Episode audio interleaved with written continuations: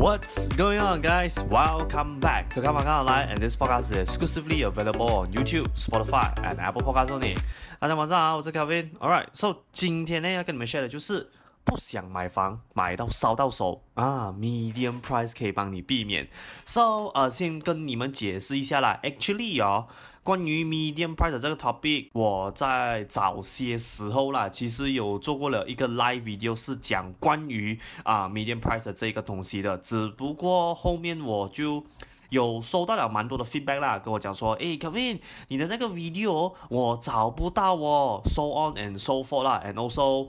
当时因为那个呃 live video 是蛮早以前拍的嘛，所以以剪辑来讲的话，会稍微比较粗糙一点点呐。所以我就想说，OK 啦买是吧今天就趁这个机会做一个比较 polish 的一个 version，somehow 我们可以说是一个。Revisit of medium price 的这个东西啦，and perhaps 啊，可能我等一下讲的内容哦，或许啦会跟上一次我在那个 live video 讲的东西会稍微有一点点不一样，可能做了一些啊、fine adjustment 啊，but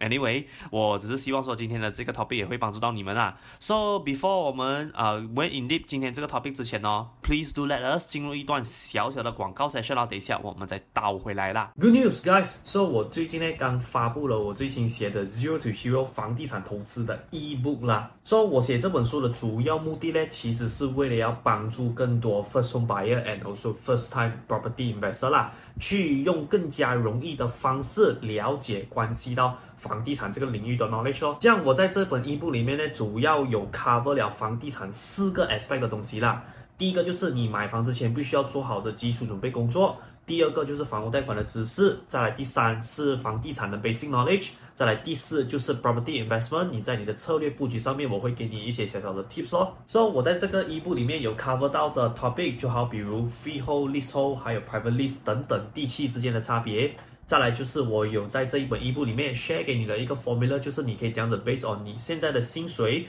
去计算出你可以负担到多少钱的房屋贷款啦。再来第三，this has been one of the most requested topic that has been requested to written in this ebook，那个就是 refinance。And yes, I do know most of you guys do heard the goods and bad things about refinance，no matter 是在 online 还是 offline 都好，but 我在这本 ebook 里面呢。 是以一个非常之中立的方式去跟你解释到底什么是 refinance，这样 refinance 在什么样的情况下，and also 在什么样的产品，我们去运用它会来的说会比较适合一些些咯。So 这一些内容呢，也只是我 ebook 上面的一个冰山一角的内容而已，OK？因为我这本 ebook 总共有两百面，两百多面这么厚啦，所以。如果你是讲说内容的话，肯定不只是 cover 这三个 topic 而已咯。So for those of you out there，如果是讲说你有兴趣，OK，要拿到这一本 ebook 的话，非常简单，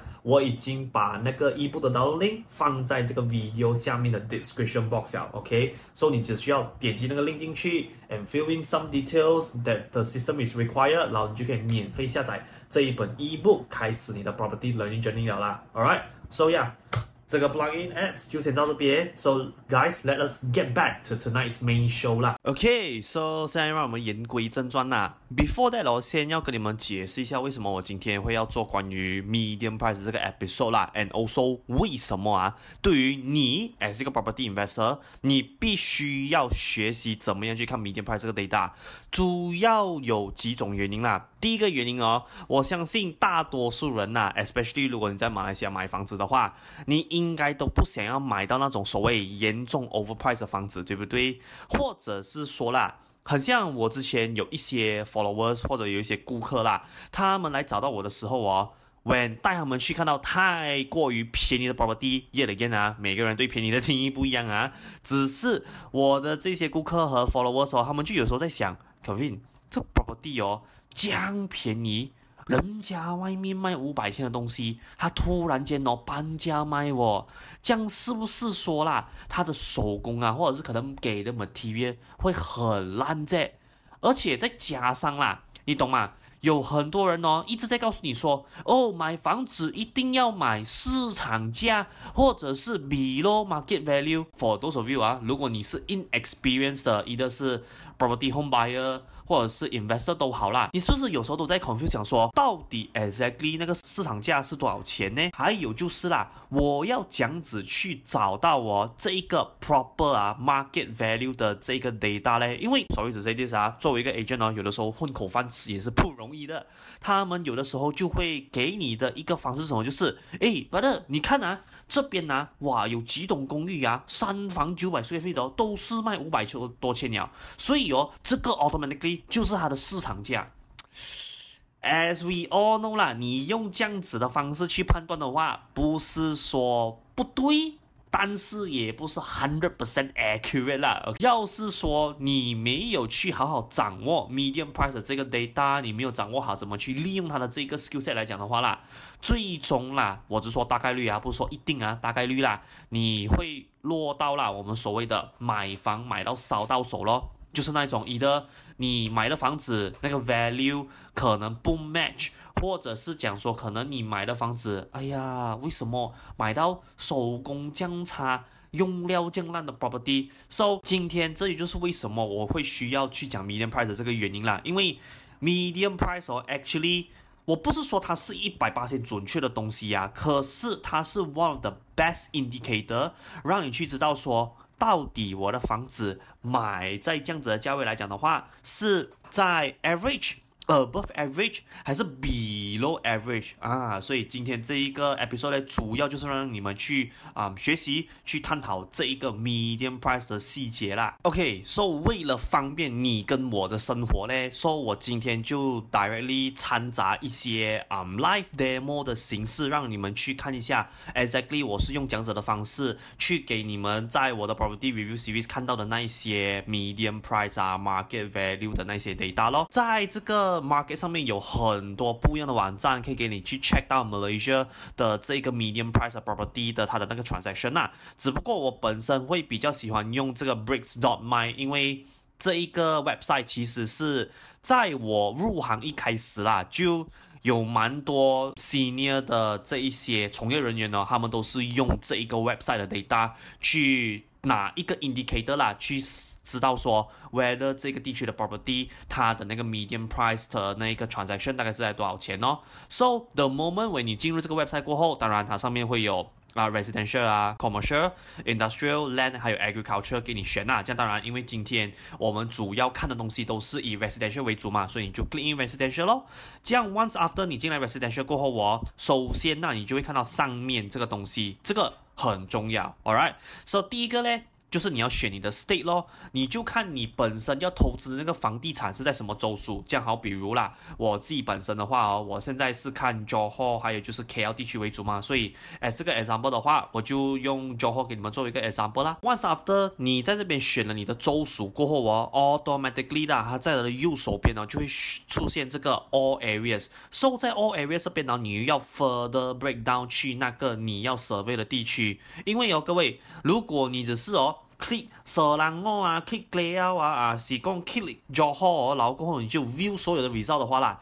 你相信我啊，你的 data 哦是最最最不精准的。为什么？就好比如啊，我现在啦，我是要投资 Johor JB 市中心的 property，这样我连买居銮呐、古来呀、色加曼啊，其他的地方都加盟进来的话，诶。将我的这个 data 哦，绝对是不精准的，所以在 all area 这边呢，你还要再 further 的去 niche down 咯。好，比如像我刚才讲的，今天我是要去看 Johor Bahru 的 property，所以 I have to 啊、click on Johor Bahru 啦。这样 once after 你选了你要的州属，还有那个你要 survey 的地区过后，我再来接下来就是你要去 filter out 你的 building type，because ladies and gentlemen，as we all know 嘛。Apple compare with Apple，Orange compare with Orange，你没有理由拿一辆 Honda Civic 跟一辆 Mercedes-Benz C 两百比的嘛，对不对？I know sometimes 那个 spec 可能啊，日本车是会比德国车来的比较多是没有错，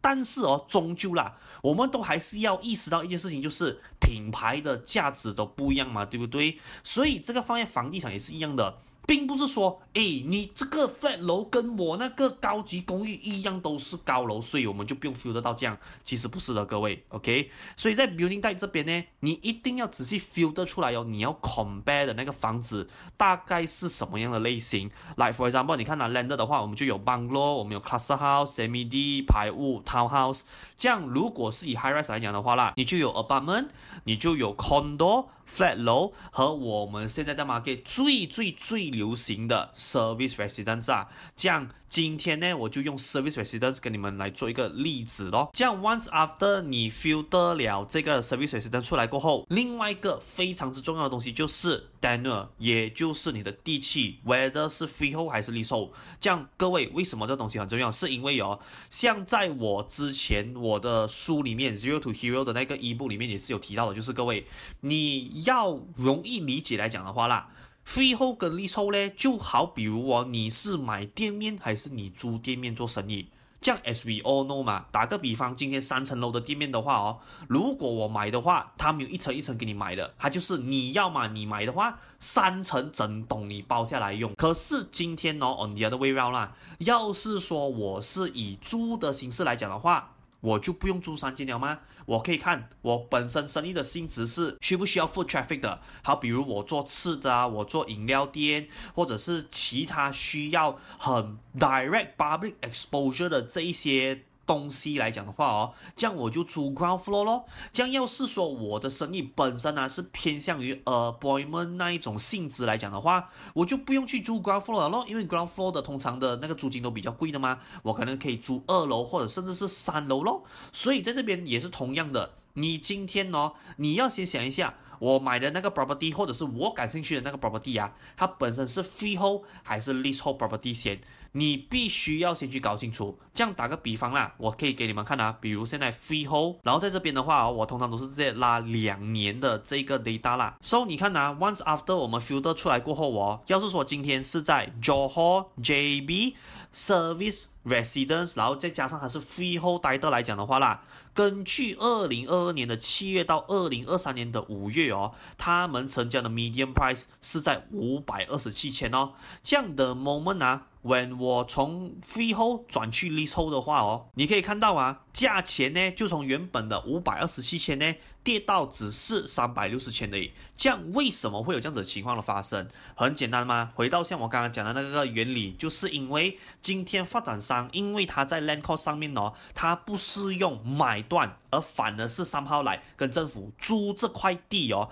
去建房子的这个形式。So that is a reason why 为什么你会看到啊，在 market 通常啦，freehold 跟 leasehold property 哦，有两种景象会出现。一就是像这样子的，很 direct 的，就是那个房子的房价呢，很明显的会比较便宜 on leasehold 的那一 side 啦。再不然哦，你还会看到的第二种景象就是啊，你会看到这个 freehold property 跟这个 leasehold property 哦，价钱卖到一样哦，但是哦，我看到了那一个 leasehold property 哦，妈将那个 spec 啊。Facility 啊，overall 整个 design 哦，好像比他 freehold 的那个竞争对手来的比较好一些些嘞。这个也就是另外一种形式啦。发展商 land cost 钱省下来过后，他为了要打造他的竞争优势，所以 that is why 他们会把这些省起来的钱，可能不吝更多的 funding 进去，给你更好的 facility 啊，给你更好的用料，design 更好的 layout 给你，甚至整个 building 的 facade 哦，他都会做到比较。special 一些些啦，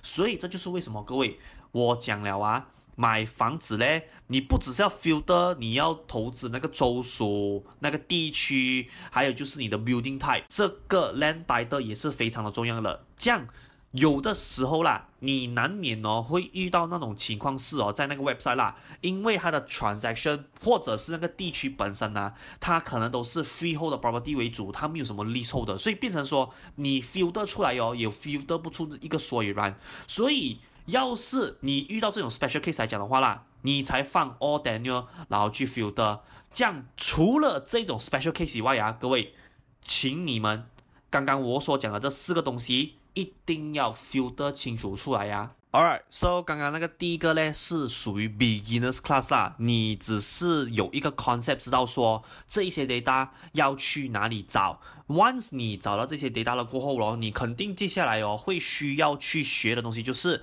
How do I process all this data so that 说它是真正可以帮助到我的啦。这样我今天呢就用这一个 example 给你们去看一下咯。So first up 哦，在这个 data 里面呢，很重要的地方是什么？是第一个就是它的 price per square feet，第二个就是它的 median price 啊。这样。以下我先跟各位讲一声啊，只是个人观点而已啊，不代表全体人的立场啊。OK，So，要是你们问我讲说啦，诶，Kevin，这样如果是这两个来讲的话啦，你本身会看哪一个比较多嘞？Yet again 啊，我先讲啊，以下所讲的东西只是个人观点，不代表所有人的立场啊。我自己本身呢，我比较不怎么会去看 price per square feet。Now，如果 allow me to explain 为什么我本身不怎么注重 price per square feet 的原因，最主要哦是因为。Price per square feet，它是让很多 factor 可以影响到它的东西。这样最 basic 的，你房子的大小，你房子的手工用料，周围地区的发展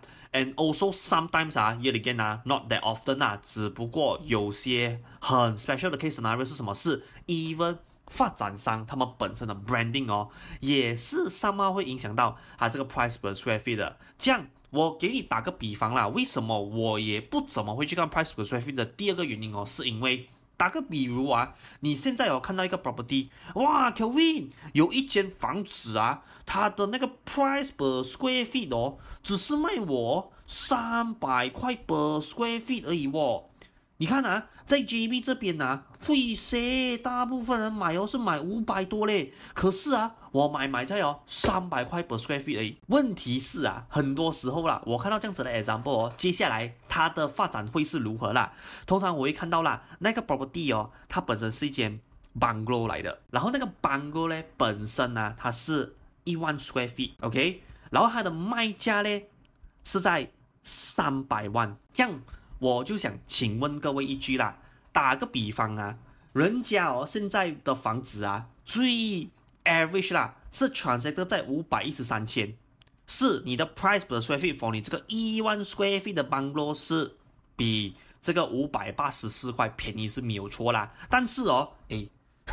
你的 SBA price 或者是你的 selling price 哦要在三百万呢，这样 brother and sister，你的 price per square feet。便宜的是没有错，但是请问一下啦，如果对比回房价的话，你其实有做一个很正确的一个投资决定咩？I don't really think so 啦。所以 that is a reason why 为什么我本身比较不怎么喜欢会去看 price per square feet 的原因，因为 price per square feet 哦，你要让它被影响的因素哦实在是太多了。这样反而啦，我本身是觉得啊，今天哦，与其去看 price per square feet 啦，我其实更加注重看的是 medium price，alright？这样。在 medium price 哦，很多人呢、啊、会有一点点不是说很确定它到底是怎么用啦。这样其实哦，最简单的用法就是哦，各位 for median price 啊，你这样子理解就好，就是五百一十三千哦，你一定哦会有两个箭头的。诶，这两个箭头呢，告诉你的什么呢？就是今天呢、在这边哦，有五十八仙的人哦，他是用少过五百。一十三千，blah blah blah 的这个价格去买房，所以这个是第一个啊。再来第二个呢，它的那个右手边的箭头就是告诉你，有百分之五十的人呢是用多过这个五百一十三千，blah blah blah 的价钱去买房，as simple as that。所以 median price 哦，除了说我们讲说是市场平均价以外啦。另外一个很多人讲法就是什么，就是中间价位咯。所以它这个 median price 哦，in the end 啊，它要给你的 indicator 就是这样子咯。它要给你大概知道说，在这一边人的人呐、啊，大多数哦，他是用多少钱去拥有一间 property 这样子咯。OK，so 接下来呢，我们就要讲讲一下啦。既然今天呢，你懂 medium price 大概啦，你都知道这个五十 percent 的这个 theory 过后哦，这样我应该要怎么用比较准确呢？它的 rule of thumb 哦，其实啊非常简单的，就是啦，when 你去买一个 property 的时候哦，cannot be overly cheap，也不可以啊 overly expensive，这样。我给大家一个 example 啦，打个比如啊，你现在哦看 JB 的 service residence for 这些 freehold title 的话啦，它的 median price 是在五百一十三千。要是说啦，今天哦 example 啦，你去找到一个 flat 楼，maybe 我是说 random example 啦，它的市价是在一百五十 K 左右。你们这个时候就问我讲说 Kevin，你看呐、我今天呐、买的这 property hundred fifty thousand 哦，都已经哦相对于这个五百一十七千哦省了差不多三百接近四百千了，这样是不是代表我肯定赚钱呢？它并不是这样子的。So 再来给你另外一个更加极端的 example 是啦，perhaps 啊，今天哦，你看到另外一个哦 high Glass 的一个 condo，它的卖价是在 one million，这样你看呐、这两个 example 哦，它其实哦。我相信啦，很多人呢就会讲说，小飞这个可兰分模不会赚钱的，为什么？人家五百一十三千而已，你买到去一百万呢，肯定是爽的嘛，对不对？这样要是说今天呐，on the other end 呐，要是它是五百一十三千，可是你买的房子哦，一百五十千而已哦，是不是代表说我肯定会有更高的几率赚到钱呢？话不是这样子讲的，为什么啊？我跟各位讲一句啊。因为今天哦，这个 median price 啊，它给你的 indicator 是知道说啦，我要的东西大概在什么样的 quality。因为 yet again 啊，我先跟大家讲一句很直白的东西啦，在 JB 啊，freehold 的 service residence 五百一十三千呐，它到底给你这样子的 spec 哦？讲真的啊，这个东西呀、啊，真的是哦，要你出去市场上面呐，多做 window shopping，多看几件 property 哦，你才会大概 get 到一个 concept，知道说。哦，原来人家找的五百多千的 property 是长这样子的，所以我很难去跟你描述说五百千的 property 它到底 exactly 是这样子的 spec。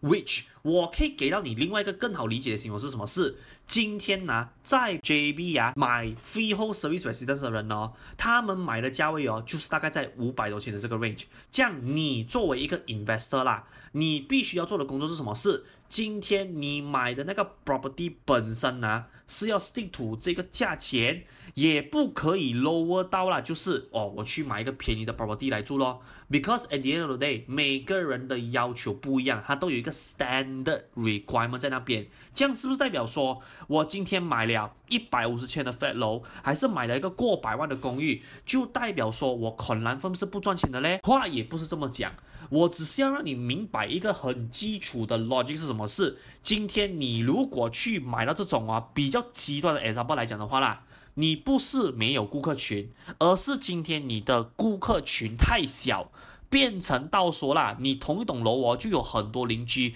跟你抢同一块蛋糕，跟你争同一块肉吃，所以变成说你在市场上面你可以发挥的空间不大。Whereas 今天呢，要是你买的房子是 stick to 这个 medium price 去买来讲的话哦，你的顾客群就逐渐哦会比较多一些些。为什么？因为大家在找的那种 building，他所要的那个 demand 呢？是 stick to 在 around 这个五百多千，他们发展商有给的 spec 的。这样至于市场上啊，五百多千的房子哦，他给的 spec 又是这样子嘞，因发展商而异的，它没有一个 standardized 的一一个 rule，but。这个东西呢，像我刚刚讲到的，as 你今天去 market 哦，你看多几间 property，你去 survey 多几场 project 了过后啦，你这边就大概会有一个概念在那边了的咯。OK，这样 after 我们讲完了过后哦，最后一个环节啦，我们要讲到的就是 safety margin。这样为什么我要跟你们去讲 safety margin 这个东西？是因为啊。今天你必须要记得啊，上面呢这种 medium price 的 transaction 哦，它都是 based on 那些已经完工了的 existing property 的 transaction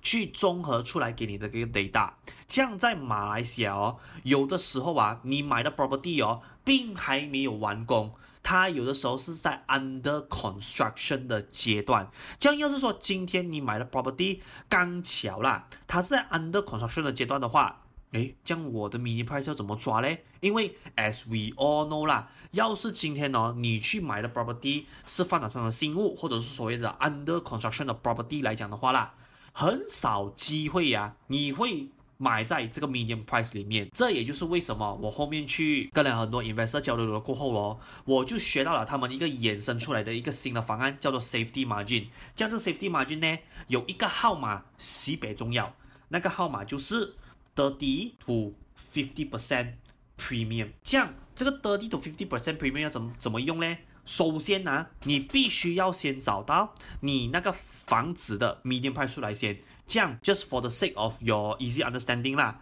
打个比方啊，今天那个房子哦，它的那个 median price 在那个 area 是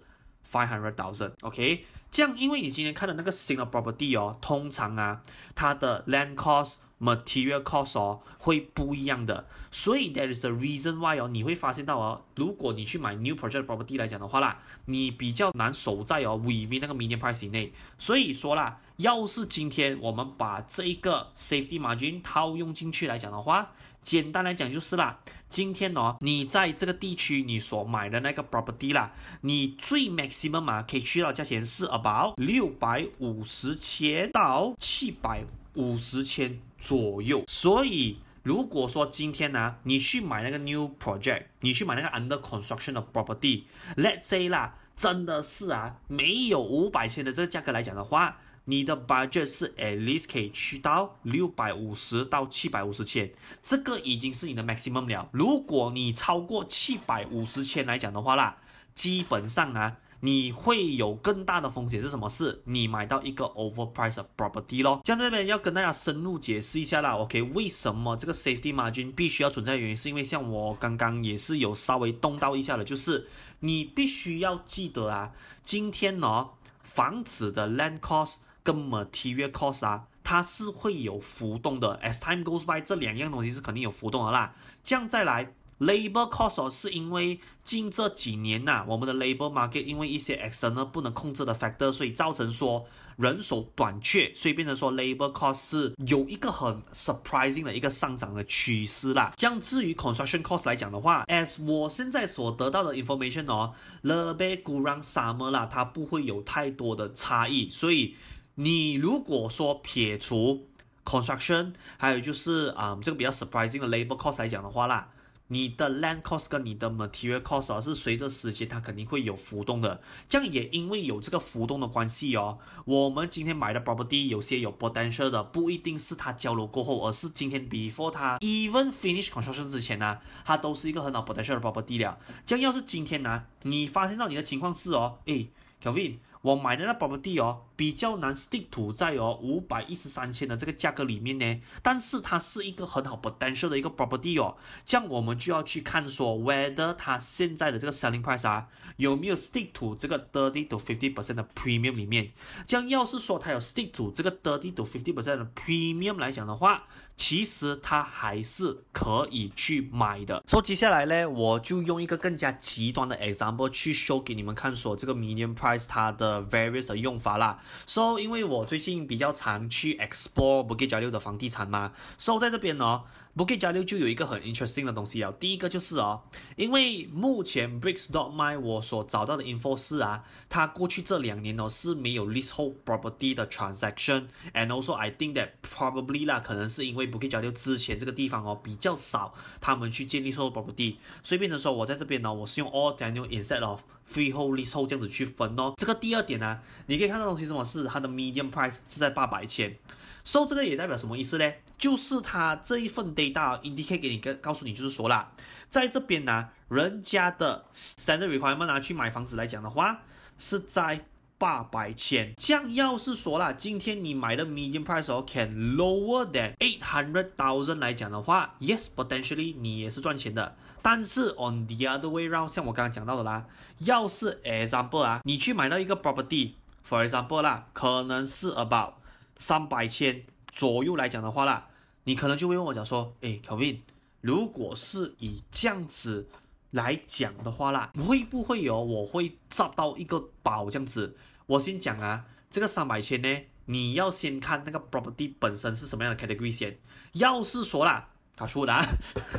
要是今天呢、啊，你的情况是，Kevin，我的这个三百千的 property 呢，它的原生呢、啊、是一个当初 launching 的时候是。八百千卖价的 service residence，然后不懂发生了什么事情啦。我便宜用三百千的价位来弄到来讲的话，good for you，这个就是你赚到多的东西了。这样要是 on the other way round，像我刚刚前面所提到的，今天呢，你是去买到一个三百千的一个 flat 楼，或者是 low cost apartment 来讲的话。也许你可能呢就没有这么大的顾客群可以去让你去发挥了。为什么？因为像我刚刚讲到的，在这一边呢，Bukit Jalil area 的人呢，买房子它的 standard 是在八百千，也就是说。不管是这边人的负担能力，还是你讲说他对这个房子本身的要求都好的话啦，是八百千的 property 哦，才能满足得到他们的。我再给你们另外一个更加 extreme 的 example 啦，可能你会讲说，哎，Kevin，我现在哦买到一个 property 是哦，在 Bukit Jalil 啦，把它的 selling price 哦是在 one point five million 哦，这样子。这个东西可以加烂吗？你觉得？说在这边，我们就要回到那个三到五十 percent 的那一个算法啦。所以你看呐，八百千哦，如果你讲说它的 median price 来讲的话啦，我们算它最顶 fifty percent of 那个 premium 来讲的话啦，它最高哦八百千也是 about one point two million only。所以你可以看到啊，今天呢、啊，如果你买的 property 是 one point five million，对比一个 one point two million 的 property 来讲的话哦，基本上你已经是脱离那个 safety margin 很远了。这就是为什么我常常跟很多人讲，就是哦，你在看 median price 的时候哦，不要去追最便宜，也不要去追最贵的。为什么？因为第一，最便宜的房子啊，通常会发生的事情是什么事？因为这个房子它在这个 area 没有 hit 到大多数人的最低标准，所以变成说它的顾客群不会有很大的空间给他让他去发挥。再再来，为什么不可以买到去最贵的嘞？因为今天呢，你要去想一下。每一个地区哦，每个人的 luxury 的 definition 不一样，and also 不一定每个人的负担能力哦都可以买到这么贵的物质，所以这就变成说啦，你今天要是说房子你买到太贵的话，你也是会变到一种情况是什么事？因为你这边这个 area 啊，大多数的人哦，他的负担能力没有办法买到这么贵的房子，so end up 啦，变成说什么？你买的这个 one point five million 的物质哦，可能呢、啊，你真的就是要丢价钱哦。丢到可能把 one point two，或者是 maybe below one point two 以下的价格，stick 在那个 safety margin 哦，你才有办法把它卖出去咯。所以这个就是为什么我常常跟人家讲。Safety margin 它的重要性，and also 啊，它要注意的使用细节就是在这边哦。OK，so 以上呢，那一个就是我所讲的关于 medium price 的一些比较基础的 understanding，and also 后面比较进阶版本的一些使用方式啦。这当然，其实今天呢，它还有最后一个 extend 出来的 topic 就是哦，为什么 safety margin 的那个三到五十 percent 很重要？and also 可能有的人不明白啦，就是 Kelvin，如果我 add in 那个三那五十八千的 FCC margin 过后哦，那个房子真的有市场咩？过后真的有比较多的顾客群可以买到我这样高价位的 property 咩？其实这个东西哦，我有 figure out 一个方式去给你去理解去解决的啦。只不过为什么我没有把它放在今天这个 episode，是因为这个东西 actually 是过后会需要用到我之前啊、教过你们的关于就是 loan ability 的那个使用方法啦，这样。因为如果说你今天把 loan ability 的东西也掺杂进来的话，我就会觉得整个东西可能会太过于 complicated 啦，可能你们也比较难 absorb，所以我今天就采取一个比较单一的形式，先让你们就是 absorb 好这个 medium price 的它的逻辑。还有它的使用方式先，这样在另外一集的 episode 呢，我就会敞开啦，去跟你们更加 in depth 的去解释，讲说为什么我觉得这个三到五十八线的这个 premium 哦，这个 safety margin 哦，它其实是 workable 的。等过后的另外一集 episode，我再跟你们去慢慢的去做分享啦。这样今天的 episode 我觉得也是来到差不多了啦，我也觉得是时候我要跟你们去做一个 wrap up 一下啦，就是为什么我今天会要去做 median price 的这个 topic，其实。像我刚刚开始就提到的那几大问题啦，就是因为今天呢，as most of the property home buyer or especially 啦 investor out there 啦，今天因为你本身没有这么多的经验，所以当你去接触到 property agent 的时候，你可能哦就会 somehow 来哦，如果这个人讲的东西嘛像 logic 这样子的话，我就先听他的先哦。只不过啦，我们呢通常在这种 conversation 里面呢，最大的 confusion 就是。你一直在讲 market value，你一直在讲市价，这样你这个市价是怎样子去 determine 的嘞？所以今天的这一个 episode 的内容哦，主要就是让你们知道，我去跟这么多 property investor 去学习了过后啦，exactly 他们是怎样子去 determine 到底他买了这个房子的这个价位哦，有没有 stick to 在我们所谓的 medium price 或者是 medium price 的 safety margin 里面呢？这样当然 yet again，我还是必须要跟大家讲的就是。买房子哦，千万不要只看价钱而已，因为要是你只看价钱，你没有去综合像我之前所讲的，比如地点位置啊，啊，发展商给予你的手工用料、周围发展、啊、skin rent 的那些东西，你如果这些没有 factor in 进去的话啦，你到最后我单靠价钱哦，你还是一样会错过一些。Potentially 很好的 property 的，像今天呢、哦，为什么我又觉得 media price 很重要？是因为啦，如果今天呢、哦，我们说买房子的入手价是 one of the 我们必须要 focus 的一个工作，或者是 focus 的其中一个 spec 来讲的话哦，我觉得我们应该要有一个比较 systematic 的方式去判断说，到底我入场的价位是太过高，还是太过于便宜。因为到最后，就像我刚才讲到的，我们的多多数人呐、都不希望买到一的严重 overpriced 房子，或者是买到那种太过于便宜啊，手工跟用料烂到那种境界是哦，我过后可能买比别人便宜选低。30 or even 50% below market value，但是我的房子最后卖不出去，为什么？因为东西实在是太烂了，没有 buyer 愿意接手我的屋子，也没有租客愿意来我这边住，所以这就是为什么我今天会想要做这个 episode 的原因咯，就是因为我想让你们知道这个市场价呢，不是由。这个这个 agent 哦，他可能看了是两三栋屋子，同样的价位来告诉你这样子的价位，而是今天我们有一个巴比的 website，有一个巴比的 data 是可以去做参考的咯。All right，so yeah，今天这一集的看房看好来，我觉得也是差不多到这边了啦。So for those of you，如果你喜欢今天这个 episode 的话，Please do help me like and also share today's video out. And also after 你今天看完了这集这整集 episode 过后哦，你有什么样的感想？No matter 跟我相同与否的话，都可以留言在这个 video 下面的 comment section 啦。And for those of you，要是说今天你本身是在 Spotify 或者是刚好在 Apple Podcast 收听这一集的节目，你又想 comment 一些东西来讲的话，就可能需要你辛苦一些些。你先过来我的 YouTube 这边，把你的感想写在下方的这个 comment section 哦。And of course，如果你喜欢我今天的 content，你想要听完全我的 upcoming episode 来讲的话，非常简单，OK，你只需要 follow 我的 YouTube。我的 Spotify，and also 我的 Apple Podcast channel，so whenever 我有做任何更新的话，system 就会提醒你，让你知道咯。And do of course, if you like my content, please do remember help me leave a five star rating review on my Spotify as well as Apple Podcast channel as well 啦。你的 rating and also 你的 subscription 不只是可以帮助这个 algorithm 推我的 content 给那些需要的人看到，but do also 啦，你的 subscription 对我来讲也是一个。 大大的鼓励咯，OK，so、今天这一期的 episode 就先到这边啦，so I will see you guys on next upcoming episode 啦，so sign up right now and good night。